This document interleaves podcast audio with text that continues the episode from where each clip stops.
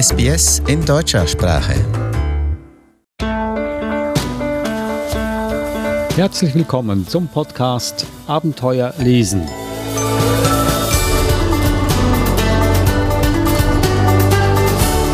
Ich bin Adrian Blitzko. Mir gegenüber sitzt Eva Mura. Hallo Eva. Hallo Adrian. Abenteuer lesen ist ein Podcast über spannende, erlebnisreiche, außergewöhnliche, lehrreiche Kinderbücher.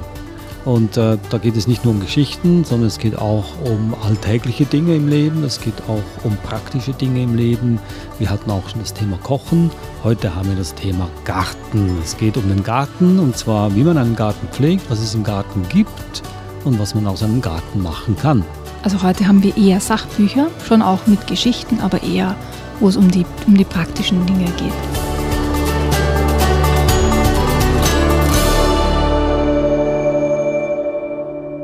Ich stelle die Bücher hier gleich mal vor. Das erste heißt Licht an, nachts im Garten von Barbara Heller. Dann haben wir Opas geheimnisvoller Garten von Luc Faucrouille. Dann haben wir Ein großer Garten von Gilles Clément. Und schließlich Erbse, Apfel, Sonnenblume von Joe Elworthy. Fangen wir gleich an mit dem ersten Buch. Licht an, nachts im Garten. Worum geht es hier? Um den Garten. Ja, natürlich. In der Nacht. In der Nacht sogar, so wie das der Titel sagt. Genau. Und zwar ist das aus einer Reihe an Büchern, wo es darum geht, was passiert in der Nacht. Das sehen wir ja nicht. Und deswegen gibt es in jedem dieser Bücher eine kleine Papiertaschenlampe unter Anführungszeichen. Wenn man die auf die farbigen Illustrationen legt, sieht man quasi, was in der Nacht dort passiert. Also wenn man sie weghält, ist das quasi eine ganz normale Zeichnung. Und wenn man mit dieser Papiertaschenlampe das drüber legt, dann sieht man sozusagen die Geheimnisse der Nacht. Und in diesem Buch geht es eben, was passiert nachts im Garten. Also welche Tiere sind nur nachts zu sehen zum Beispiel. Und wenn man dann diese, diese Papierschablone drüber legt, sieht man auf einmal kleine Mäuse oder Würmer auftauchen, die man vorher nicht gesehen hat auf der Seite. Also ich kann mir die Technik nicht vorstellen, wie das genau funktioniert, aber ist es eine neuartige Technik oder? Die Bücher gibt es schon länger, ist eine Folie und wenn man die Folie über das Papier drüber legt, dann sieht man sozusagen andere Illustrationen, andere Zeichnungen auf dem Papier. Ah, verstehe, ja, eine ganz spannende Technik, muss ich sagen.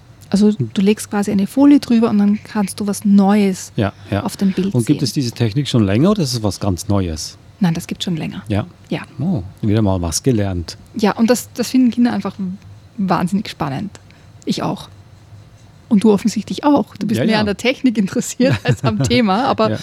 aber für Kinder ist es einfach lustig, dann das eben draufzulegen. Das einzige Problem ist, man muss eben aufpassen, dass man diese, diese Papiertaschenlampe nicht verliert, weil dann Wenn die weg nicht. ist, wenn Ja. die weg ist, ist auch das Buch nichts mehr wert. Ja.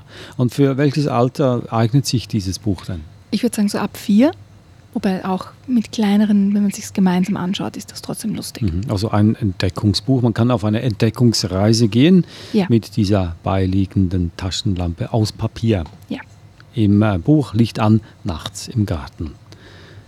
Gehen wir gleich zum nächsten über. Ja. Da geht es auch geheimnisvoll zu und her. So sagt es auch der Titel. Es heißt Opas geheimnisvoller Garten. Ja, und das ist so eine Mischung aus bisschen Sachinformation und einer Geschichte. Und zwar geht es um die Lina ähm, und die hat gerade eine ziemlich schlechte Stimmung. Ich lese dir vor, warum. Lina fährt zu Opa aufs Land. Sie wird die ganzen Sommerferien über bei ihm bleiben. Aber sie freut sich überhaupt nicht. Nach der langen Fahrt verzieht sie sich sofort in ihr Zimmer. Was für ein Pech. Hier ist überhaupt nichts los. Meine Freundin Louise hat es gut. Sie liegt jetzt am Strand. Also die kleine Lina ist ja nicht sehr glücklich über ihre Sommerferien und denkt sich, dass sie wirklich ein, ein schweres Los gezogen hat, dass sie da mit dem Opa sein muss. Denn Opas Garten ist sein Paradies. Den ganzen Tag kümmert er sich um seine Pflänzchen und schaut ihnen beim Wachsen zu. Komm raus und hilf mir, Lina, die Sonne scheint.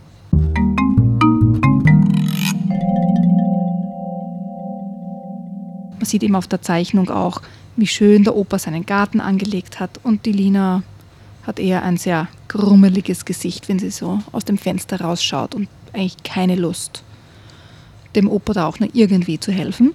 Aber er kann sie dann doch überzeugen, rauszukommen und schenkt ihr einen kleinen Topf mit Erde und einer Bohne.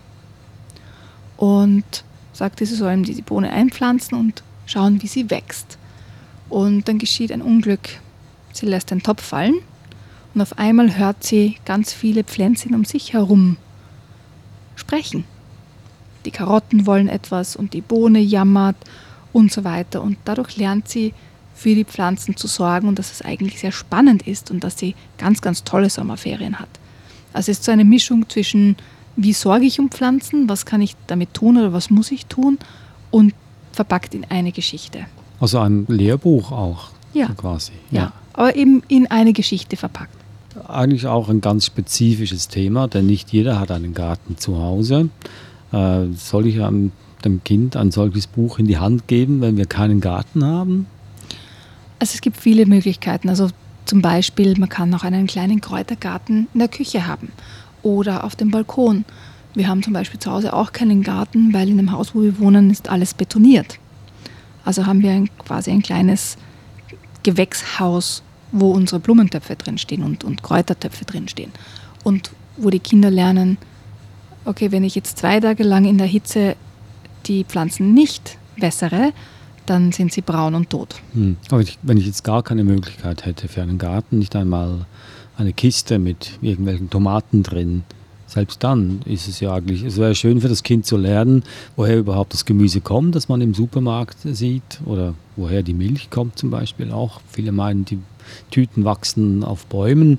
Äh, also wenn man gar nichts dergleichen hat, äh, auch dann ist es empfehlenswert, so ein solches Buch in die Hand zu nehmen. Auf jeden Fall. Und wie gesagt, also einen Platz für einen Topf findet hat, man immer. Findet man immer. Ja. Es ja. gibt ja auch mittlerweile das Mikrogemüse sogenanntes. Ja. Das kenne ich nicht. Ja, Mikrogemüse und das sind ähm, vorzeitig, die werden vorzeitig ge, gepflückt, bevor sie ganz auswachsen. Also man kann auch ganze äh, Samensammlungen kaufen, drei, vier verschiedene Gemüse und die kann man auch im Topf pflanzen, in der Küche haben, das ganze Jahr rum. Dauert ungefähr zwei Wochen und dann wachsen halt so Miniaturgemüse und die kann man auch zum Kochen verwenden. Spannend. Ja. Habe ich noch nie gehört. Ja. Das Mikrogemüse ist auch ein, wird immer mehr und mehr Bestandteil der modernen Küche. Also es wird sehr viel äh, gebraucht, auch um das Essen zu dekorieren zum Beispiel. Aber das wäre mhm. was für, wenn man keinen Garten hat, keinen Balkon, nur einen Topf, kann man auch auf, auf einfach Mikrogemüse pflanzen für das Kind. Das waren also zwei schon, die du mitgebracht hast. Äh, gehen wir doch zum nächsten über. Ein großer Garten. Ein großer also Garten. Das, das Gegenteil von einem Mikrogarten genau. natürlich. Und dieses Buch ist wirklich großartig, muss ich ja. wirklich sagen. Also es ist so wunderschön illustriert. Also der, der Autor ist ja Gilles Clément und Vincent Gravé. Und es ist so wunderschön illustriert. Also es hat mir wirklich, also ist mir das Herz aufgegangen, muss ich ganz ehrlich sagen. So schön. Und es ist nach Monaten geordnet und man sieht auf allen Bildern sozusagen die, die Oberfläche, also was über der Erde wächst und dann, was sich zum Beispiel unterhalb abspielt. Also jedem Monat ist so auch ein, ein Thema sozusagen zugeordnet und im Mai zum Beispiel ist es der Garten. Da lese ich ein kurzes Stück vor.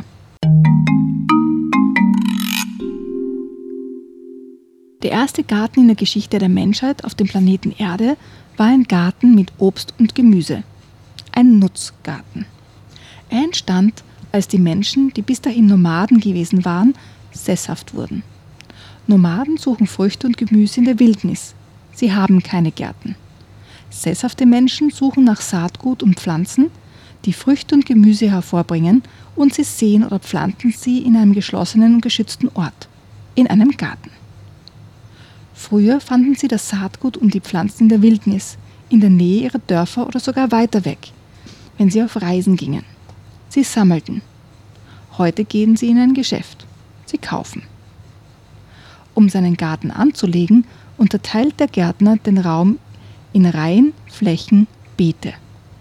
Er trennt die verschiedenen Gemüse und die verschiedenen Bäume, die er anpflanzen will. Er könnte sich auch anders entscheiden und alles vermischen. Die Pflanzen würden genauso gut wachsen, manche sogar besser, so wie sie es auch in der Natur tun. Aber es wäre umständlicher für die Pflege, Bewässerung und Ernte. Also ordnet der Gärtner die Pflanzen nach Sorten.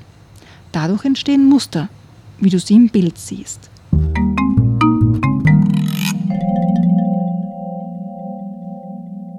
Man sieht dann auf der rechten Seite sozusagen, wie ein Garten angelegt ist. Aber es ist jetzt nicht nur ganz nüchtern sozusagen, so eine Reihe nach der anderen, sondern ganz farbenfroh und fast ein bisschen fantasievoll von den, von den Zeichnungen her. Und so hat eben jedes Monat ein Thema. Also Mai ist der Garten, im Juni sind es die Früchte, im Juli ist es der Boden und so weiter, wo man in ganz, ganz vielen Details sieht, wie zum Beispiel die Pflanzen wachsen, wie Wurzeln aussehen. Und das ist so detailliert und genau beschrieben und mit ganz viel Hintergrundinformation gemeinsam mit diesen wunderschönen Illustrationen. Was es auch besonders macht, ist zum Beispiel jetzt, wenn man den Monat Juni nimmt, da geht es um Früchte. Die Zeichnungen sind alle sehr farbenfroh haben, und haben alle kleine Helfer im Garten und die sind schwarz-weiß und haben kein Gesicht. Das sind sehr neutral, aber wenn man genauer hinguckt, dann sieht man, dass sie alles Mögliche anstellen. Hier zum Beispiel, sie arbeiten nicht nur im Garten, schneiden nicht nur das Gras oder wässern die Pflanze, sondern die spielen auch. Einer spielt Tennis mit dem anderen und dazu verwenden sie etwas von der Himbeere. Äh, ein anderer schießt einen Teil dieser Himbeere mit einer Kanone in die Luft und so weiter. So gibt es hunderte kleine Episoden in diesem großen Bildwerk. Genau. Quasi. Hast du den Leser gefunden? Oder den, die Leserin? Den Leser? Ja. Nein, habe ich nicht Nein. gefunden. Wenn du auf das große Blatt schaust, wo ja. die Leiter hinaufführt, neben der Himbeere. Ah ja, das ist ein Leser. Das ist ein genau. Leser. Der liest wahrscheinlich jetzt genau dieses Buch, Ein großer Garten.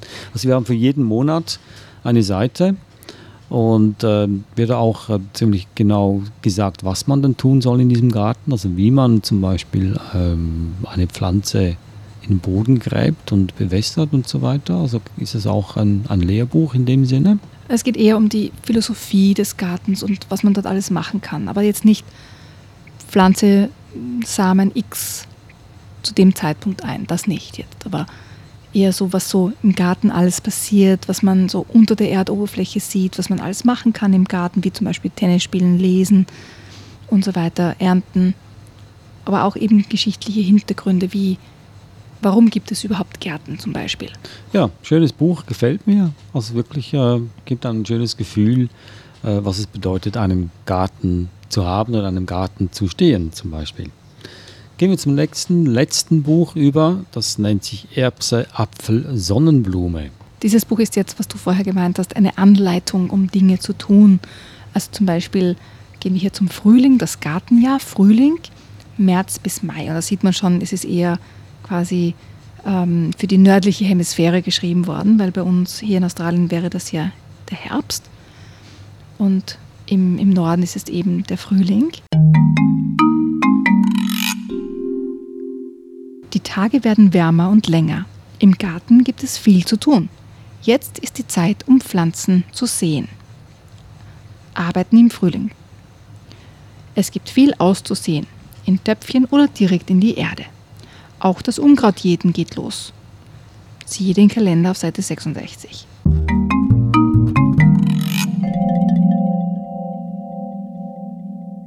Und dann gibt es zum Beispiel, was man alles bauen kann. Vogelscheuchen, Miniaturgärten. Und da gibt es dann ganz genaue Anleitungen, wie man das machen kann. Und dann gibt es auch kleine Frühlingsgerichte, also kleine Rezepte, zum Beispiel Kresse, Eierkopf. So hat man eben für alle Jahreszeiten sozusagen eine Anleitung, was man alles im Garten sehen, machen und bauen kann. Also nicht nur quasi ähm, die Pflanzen aussehen oder setzen, sondern auch zum Beispiel eben eine Vogelscheuche bauen, wenn man das möchte. Also dieses Buch eignet sich dann wirklich nur für solche Kinder, die zu Hause auch tatsächlich einen Garten haben, weil äh, mich würde das nicht interessieren, wenn ich dann mich da nicht austoben könnte. Es wird hier ziemlich detailgerecht gezeigt, was man tun soll, wann und wo. Und es ist auch ein schöner Garten hier gezeichnet mit ganz vielen Beeten und, und ein schönes Haus und auch ein Gewächshaus.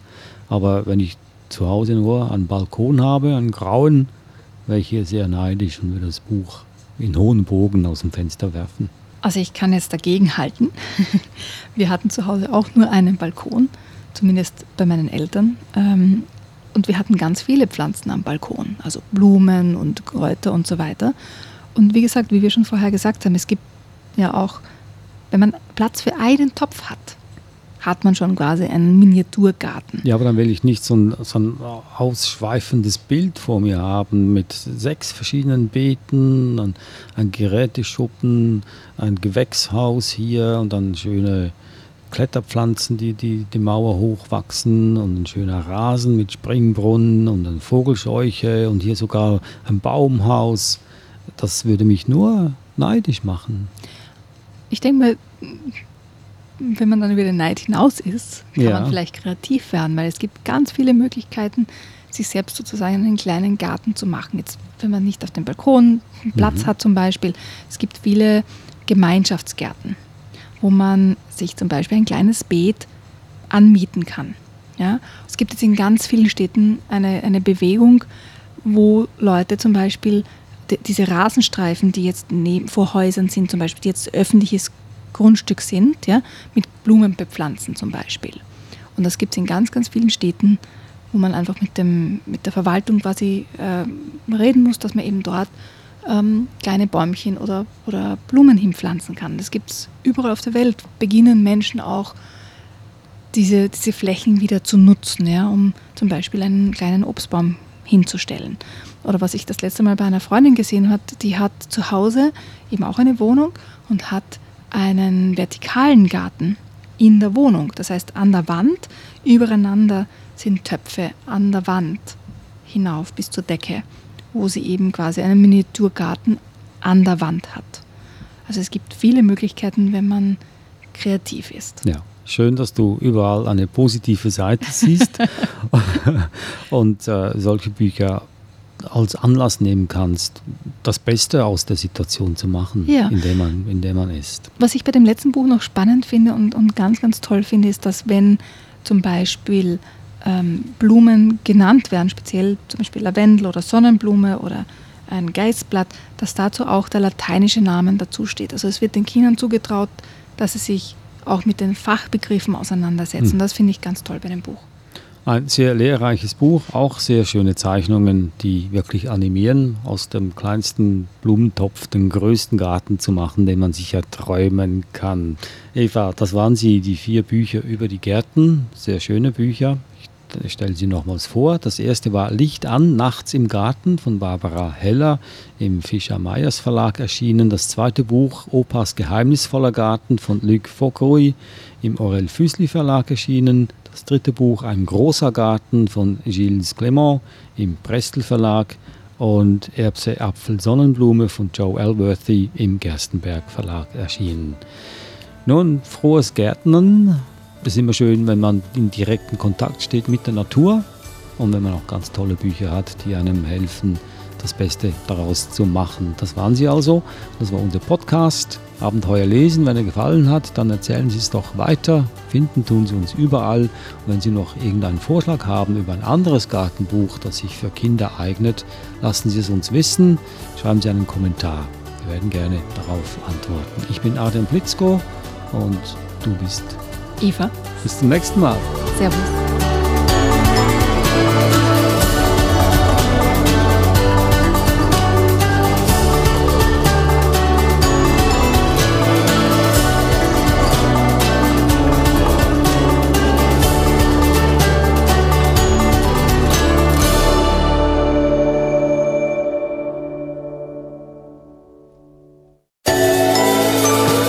Auf der Suche nach einem guten Kinderbuch?